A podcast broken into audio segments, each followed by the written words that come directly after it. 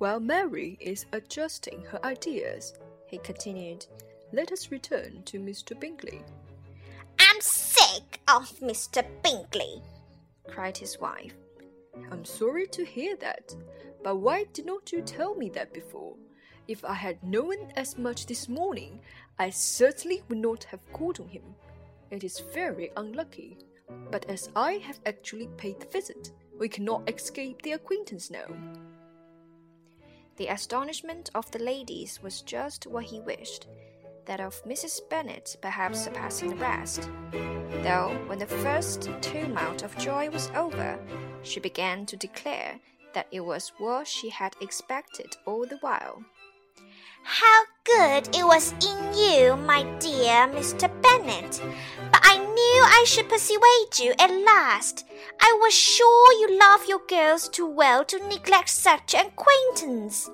Well, how pleased I am, and it is such a good joke, too, that you should have gone this morning and never said a word about it till now. Now, Kitty, you may cough as much as you choose, said Mr. Bennet, and as he spoke, he left the room, fatigued with the raptures of his wife. What an excellent father you have, girls, said she when the door was shut. I do not know how you will ever make him amends for his kindness, or me, either, for that matter.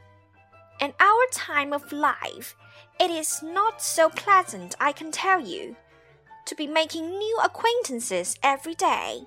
But for your sakes, we would do anything. Oh, Lydia, my love, though you are the youngest, I dare say Mr. Bingley will dance with you at the next ball.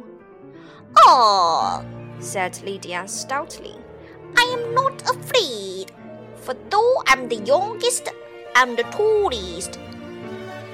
The rest of the evening was spent in considering how soon he would return Mr. Bennet's visit, and determining when they should ask him to dinner.